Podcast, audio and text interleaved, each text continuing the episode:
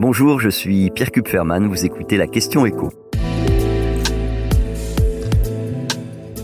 Comment inciter les entreprises à employer plus de seniors? Ce n'est un secret pour personne, Emmanuel Macron met la pression sur la majorité pour voter au plus vite le passage de l'âge légal de la retraite de 62 à au moins 64 ans. Mais à quoi bon faire travailler les seniors plus longtemps pour combler le déficit du régime des retraites si les entreprises considèrent que, passé 55 ans, un salarié n'est plus vraiment le bienvenu. C'est pour cette raison que le gouvernement réfléchit à mettre en place un index de l'emploi des seniors, comme il en existe un depuis 2019 pour lutter contre les inégalités professionnelles entre les hommes et les femmes. Concrètement, à quoi ça pourrait ressembler? Bah, Les entreprises pourraient être notées sur, euh, c'est un exemple, hein, la proportion de candidats de plus de 45 ans qui sont recrutés chaque année ou sur le fait qu'elles ont mis en place des dispositifs de retraite progressive. Enfin, il y aurait plein de critères possibles qui euh, pourraient être négociés entre les organisations patronales et syndicales. Mais l'idée générale, c'est bien ça, hein, c'est que les entreprises les moins bien notées seraient sanctionnées.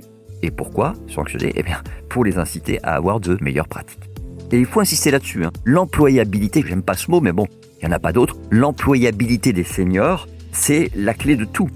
Ce qu'on oublie de dire quand euh, on explique qu'en reculant l'âge de la retraite à 64 ans, on va économiser entre guillemets 10 milliards d'euros par an, c'est qu'il euh, y a aussi des dépenses sociales qui sont automatiquement générées quand les seniors qui ne travaillent plus n'ont pas encore le droit à la retraite.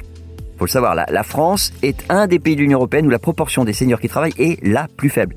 54% seulement des hommes et des femmes âgés de 55 à 64 ans sont en emploi. Et donc, les 46% restants, bah, ils sont soit au RSA, soit s'ils ont assez cotisé, ils touchent des allocations chômage. Vous en avez aussi qui perçoivent une pension d'invalidité, puis il y en a même qui sont en arrêt maladie longue durée. Et toutes ces prestations sociales, eh ben, en réalité, on considère qu'elles pourraient réduire de moitié les économies espérées si justement rien n'est fait pour améliorer l'emploi des seniors.